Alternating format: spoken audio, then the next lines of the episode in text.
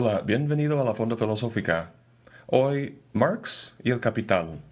Una discusión de la naturaleza de la mercancía y el dinero en el capitalismo. El pensamiento de Karl Marx tuvo un enorme impacto, mucho más allá de las torres de marfil del mundo académico. Cosa que no sorprende si consideramos su célebre afirmación de que los filósofos hasta ahora solamente han interpretado el mundo de lo que se trata, sin embargo, es de transformarlo. Si tomamos en cuenta las poblaciones de Rusia y China y toda la gente afectada por la Guerra Fría, estamos hablando de cerca de dos mil millones de personas.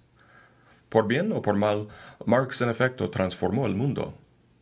No lo hizo con una espada en la mano al estilo Che Guevara, sino con una pluma, sentado en el Museo Británico, leyendo, pensando, escribiendo. Lo que quiero revisar aquí es uno de los resultados más importantes de su reflexión, el primer volumen de Das Kapital. En él, Marx explica cómo operan las leyes económicas en el modo capitalista de producción. Veamos. Para empezar, el libro se llama Capital y el sistema económico que analiza el capitalismo. Obviamente, entender el concepto de capital y cómo funciona es imprescindible para este análisis, pero no es su punto de partida. El capital es una forma de valor, pero hay otros tipos de valor de los que depende el capital histórica y lógicamente. El valor básico de una sociedad capitalista, el ladrillo, digamos, con el que el edificio capitalista se construye, es la mercancía es lo que distingue a una sociedad capitalista de cualquier otro tipo. Y con ella Marx empieza su análisis. ¿Qué es una mercancía? Pues es cualquier cosa que se produce para venderse. Estas fresas, por ejemplo, son pues fresas, pero si se les pone un precio, se convierten en mercancía. Lo curioso de las mercancías es que tienen una especie de vida doble. Por un lado, son simplemente cosas que tienen cierta utilidad, cosas que pueden usarse, pero también cosas que pueden intercambiarse. Las cosas en una sociedad capitalista no son solo útiles, sino intercambiables también. Las cosas son lo que son, pero también lo que valen. O en los términos de Marx, eh, tienen un valor de uso y un valor de cambio. El valor de uso de algo, digamos un libro, va en función de sus cualidades materiales.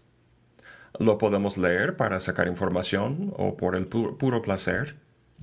Podemos usarlo para pegar a alguien en la cabeza o balancearlo para mejorar la postura o quemarlo para calentarnos. En fin, tiene muchos usos debido a sus cualidades materiales. Pero su utilidad no es solo material, sino social también, porque puede intercambiarse como una mercancía. ¿Ok? Dos tipos de valores, fresas y fresas con precios. ¿Cuál es el problema? Para Marx el problema es que la vida doble de las cosas no es armoniosa. Las cosas como tal tienen la finalidad de satisfacer necesidades humanas, mientras que la cosa como mercancía tiene la finalidad de venderse y sacar ganancia. Estos dos fines chocan entre sí, con el resultado, en el capitalismo, de que el valor de uso de las cosas es distorsionada, reprimida y abusada. En resumidas cuentas, la utilidad de las cosas es enajenada. ¿Cómo se da eso? ¿Comprarías un coche que no tuviera llantas? Obviamente no. La utilidad de las cosas es claramente importante para que se vendan. Pero Marx señala que el valor de uso es secundario aquí. Antes de sacar provecho del valor de uso de una mercancía, hay que comprarla primero. Si no hay venta, no hay uso. Si en el súper ves un pan, ves claramente su utilidad, su valor de uso, pero ese valor está totalmente latente. Aunque sea comestible, su valor de cambio tiene que demostrarse antes de que sea comido. Si nadie lo compra, se echará a la basura aunque millones tengan hambre. La utilidad de las cosas puede verse afectada también por sabotaje.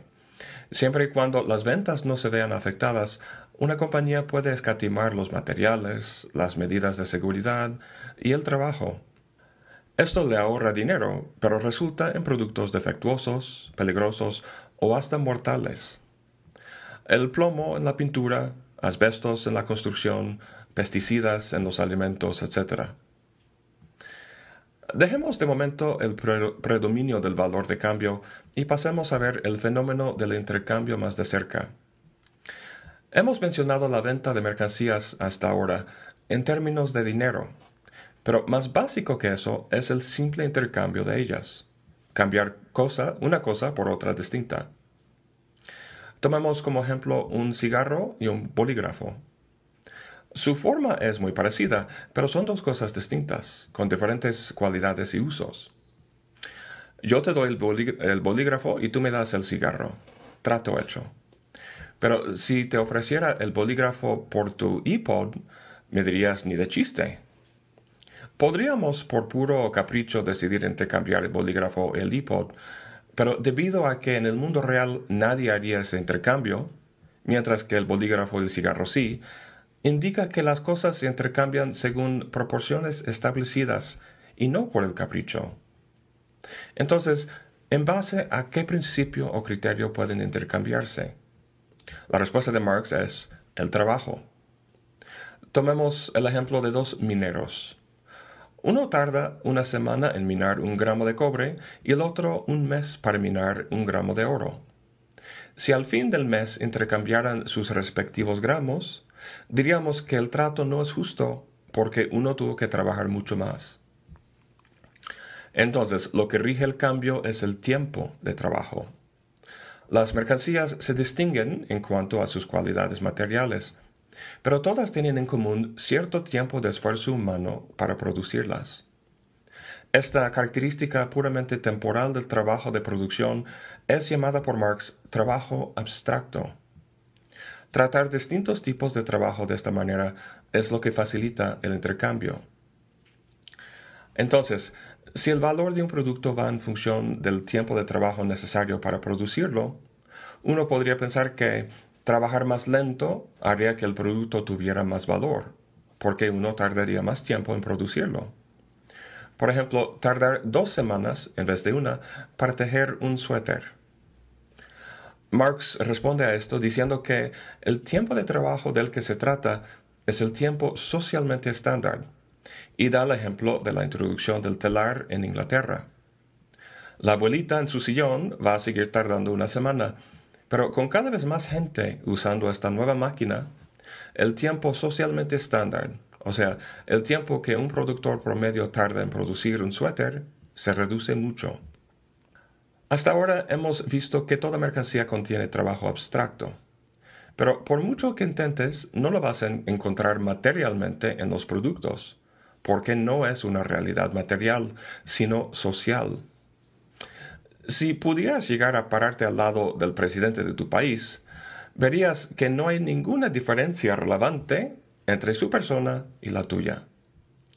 Su cuerpo no tiene ninguna cualidad que podríamos llamar presidencial, y eso porque lo que lo hace presidente no es ninguna cualidad material sino social. Lo tratamos como presidente.